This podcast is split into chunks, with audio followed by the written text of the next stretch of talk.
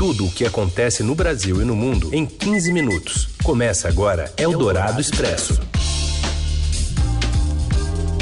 Tudo bem com você? Eldorado Expresso está começando por aqui. A gente atualiza para você as notícias importantes no meio do seu dia para você seguir bem informado. Eu sou a Carolina Ercolim, não estou só. Boa tarde, Raíssen Abac. Oi, Carol, boa tarde para você e para quem está com a gente no FM 107,3 da Eldorado, no aplicativo, também no site, o radioeldorado.com.br. E alô para você que nos ouve em podcast, qualquer horário. Vamos aos destaques então desta quinta, dia 9 de junho.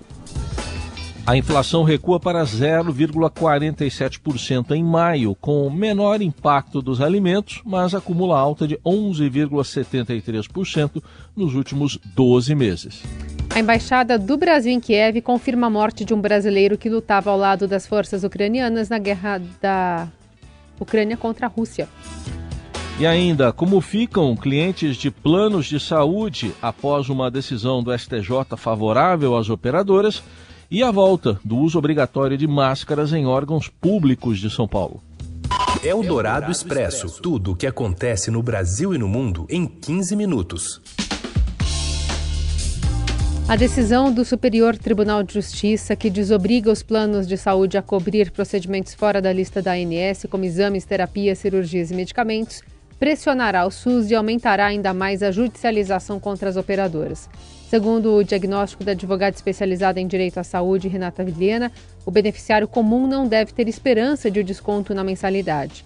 Mas para os pacientes que precisam de tratamentos específicos contra o câncer ou de terapias para deficientes, por exemplo, as saídas continuarão sendo a judicialização ou o SUS, o que deve pressionar ainda mais o Sistema Único de Saúde essa decisão de ontem não é uma pena de morte para as pessoas que estão doentes e têm um tratamento negado e precisam da justiça. É muito importante a gente dizer que o STJ elencou uma série de exceções para que o tratamento seja autorizado, mesmo que não conste no rol. E é em cima dessas exceções que os advogados têm que trabalhar para conseguir o tratamento dessas pessoas da justiça. Não mudou nada a cobertura do plano, vai continuar como sempre foi. O que muda é a vida das pessoas dentro do Poder Judiciário.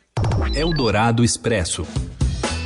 O IPCA desacelera para 0,47% em maio e acumula, em 12 meses, alta de 11,73%. Temos mais informações sobre a inflação, chegando do Rio de Janeiro com a Daniela Murim.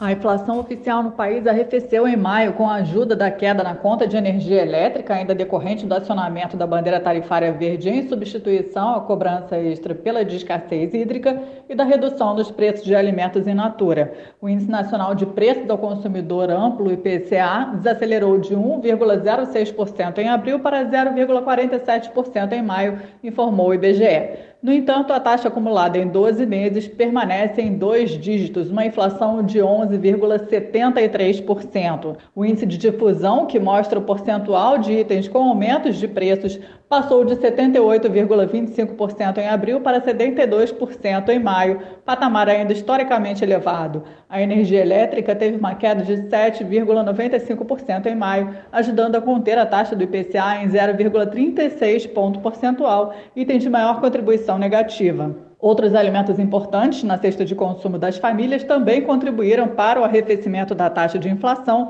como tomate, a cenoura, frutas e batata. Pelo lado das maiores pressões, as famílias gastaram 1,34% a mais com transportes em maio. Os combustíveis ficaram 1% mais caros, a gasolina aumentou 0,92%, mas o etanol recuou 0,43%. A alta no grupo foi puxada pelo aumento de 18,33% nas passagens aéreas que já tinham subido 9,48% em abril. O item respondeu pelo maior impacto individual sobre a inflação do mês, juntamente com os produtos farmacêuticos que subiram 2,51%. Eldorado Expresso. Relator do projeto do teto do ICMS diz que vai manter o texto aprovado pela Câmara e a gente vai até Brasília com Yander Porcela o senador Fernando Bezerra, do MDB, apresentou o seu relatório sobre o projeto de lei que fixa um teto de 17% para o ICMS que incide sobre energia elétrica e combustíveis. O senador Fernando Bezerra manteve basicamente o texto que passou na Câmara, que foi aprovado pelos deputados. Houve um acordo ali com o presidente da Câmara, Arthur Lira, e também com o presidente do Senado, Rodrigo Pacheco. Mesmo que hajam críticas de que esta iniciativa do governo poderá não surtir os efeitos que se deseja, que é reduzir os preços de combustíveis, ela pelo menos assegura, caso venha a se confirmar um cenário de deterioração das contas públicas estaduais, você tem um mecanismo de compensação efetivo, seguro, que dará, portanto, tranquilidade do ponto de vista da sustentabilidade das contas públicas dos entes federativos. A votação desse projeto no Senado deve ocorrer na semana que vem, talvez já na segunda-feira, segundo o Bezerra. Depois disso, se for realmente aprovado pelos senadores, o projeto retorna à Câmara porque vai sofrer pequenas alterações. E aí vai ter que ser aprovado de novo pelos deputados para ir a sanção do presidente Jair Bolsonaro. As poucas mudanças que o senador Fernando Bezerra fez são, por exemplo, incluir uma forma de compensação para a perda de receita dos estados que não têm dívida com a União. Mesmo assim, os governadores acreditam que deve haver uma perda grande de arrecadação com o ICMS e são contrários a esse texto que foi apresentado pelo senador Fernando Bezerra. Eldorado Expresso. Em evento da Associação Brasileira de Supermercados, o ministro da Economia Paulo Guedes corrobora apelo por suspensão de atualizações em tabelas de preços pela indústria. Mais informações chegam com a Thaís Barcelos.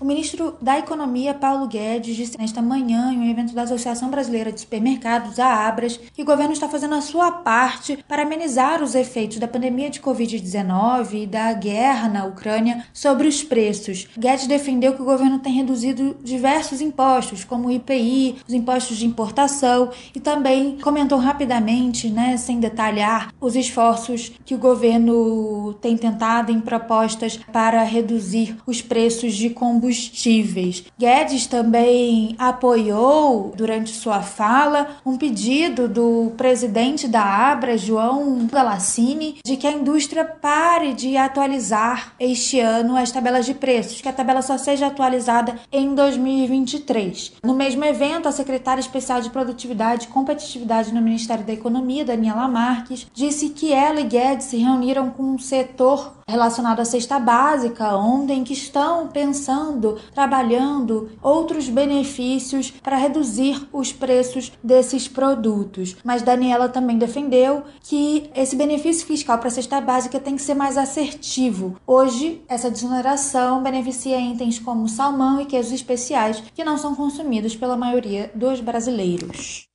Eldorado Expresso. Enquanto isso, a FUNAI vive uma dança de cadeiras e três dirigentes renunciam em duas semanas. Né? A gente está acompanhando a questão também envolvendo o plano de fundo de desaparecimento do jornalista Dom Philips e do indigenista Bruno Araújo. Mas lá de Brasília, informa André Schauders.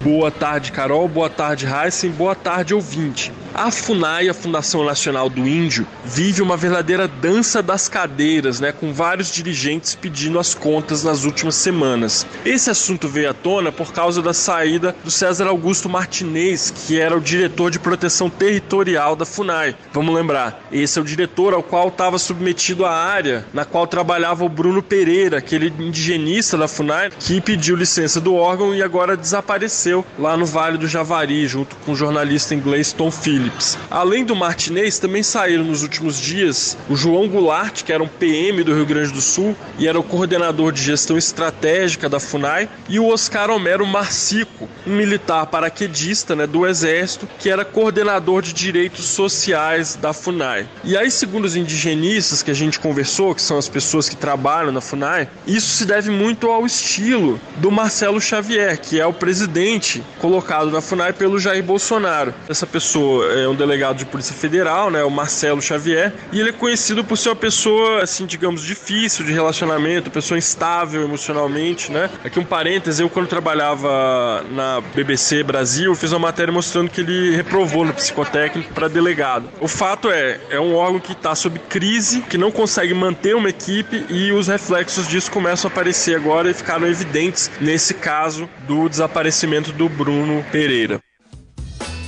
E manifestantes reunidos em Londres cobraram hoje respostas sobre o desaparecimento do jornalista Dom Phillips e do indigenista Bruno Araújo Pereira no Vale do Javari, no Amazonas. Representantes do Greenpeace, se, que organizaram o protesto, questionaram a lentidão das buscas e pediram mais recursos, como helicópteros.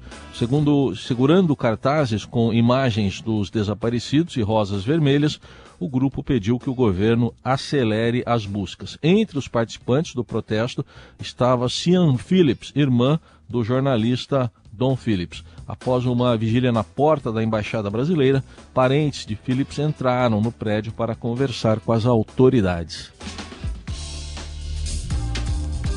Outra notícia que a gente repercute na área internacional é o Ministério das Relações Exteriores que confirmou a morte do brasileiro André Hakbarri, 43 anos na Ucrânia. Ele combatia ao lado das tropas ucranianas na região do Donbass, epicentro do conflito nas últimas semanas.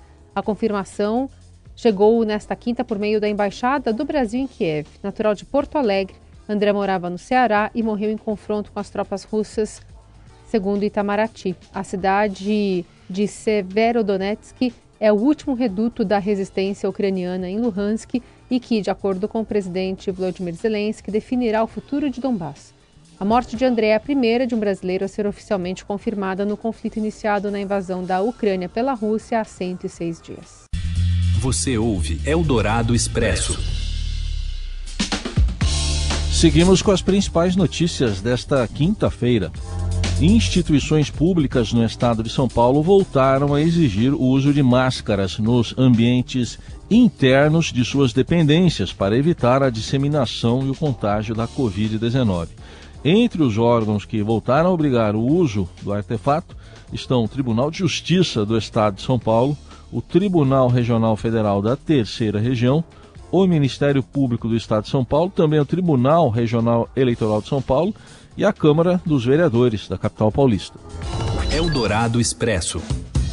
Doação privada garante mais de 1.200 hectares de Mata Atlântica em Parque Estadual aqui de São Paulo. O José Maria Tomazella conta mais.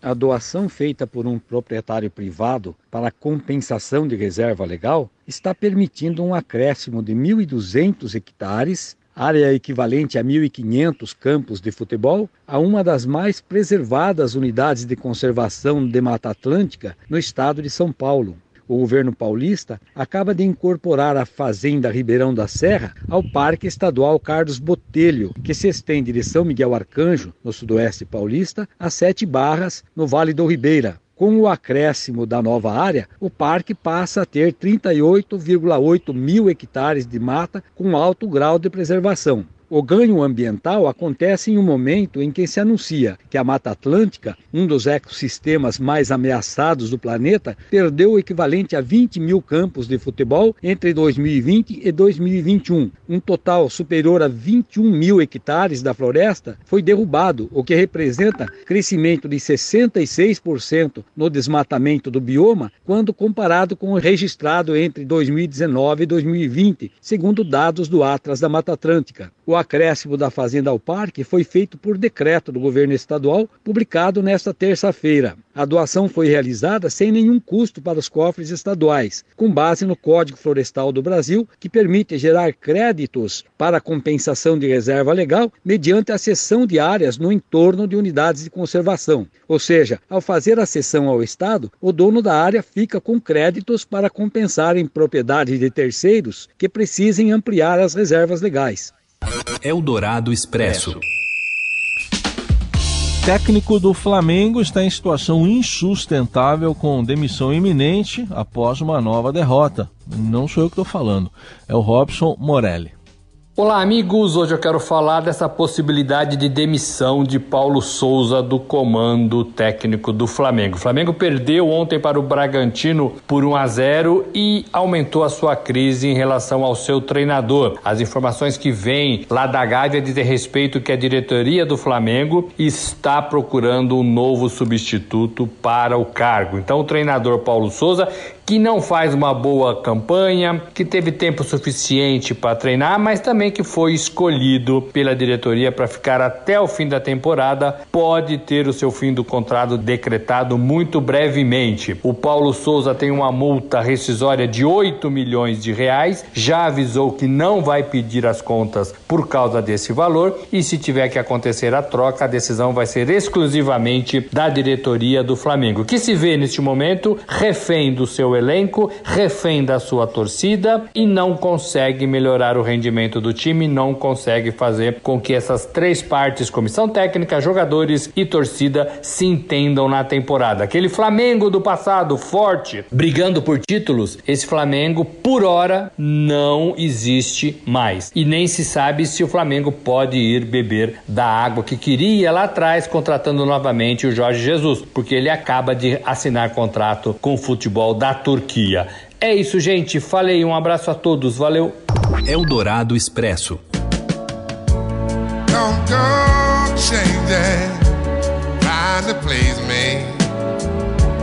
Alguns namorados e namoradas vão ficar a ver navios neste 12 de junho, segundo o levantamento nacional feito pela Associação Comercial aqui de São Paulo. Quase metade dos entrevistados, 49,3%, não vão presentear o amado no Dia dos Namorados. Outros 15 ainda não vão, não decidiram, na verdade, se vão ou não desembolsar uma graninha com os parceiros e parceiras. Dos 35% que já decidiram dar presentes, a maioria quer gastar de 50 a 200 reais no máximo ali. E os presentes não terão um upgrade em relação ao ano passado. Só 38% vai gastar mais que em 2021 com a data. Roupas, sapatos e acessórios lideram a lista de mimos, mas comidinhas também estão na mira. Carlos Amaral vai fazer o quê? Um abraço? Um abraço, um abraço, aperto de mão. Não tá dando, né? Tá difícil. Começou, né, o Eldorado Expresso falando de todas as notícias ruins relacionadas à pandemia, plano de saúde, inflação. Enfim, tá repercutindo nessas datas comerciais também. Ficamos por aqui, Eldorado Expresso volta amanhã. Valeu, Heisen. Valeu, Carol. Boa quinta para todo mundo. Até amanhã.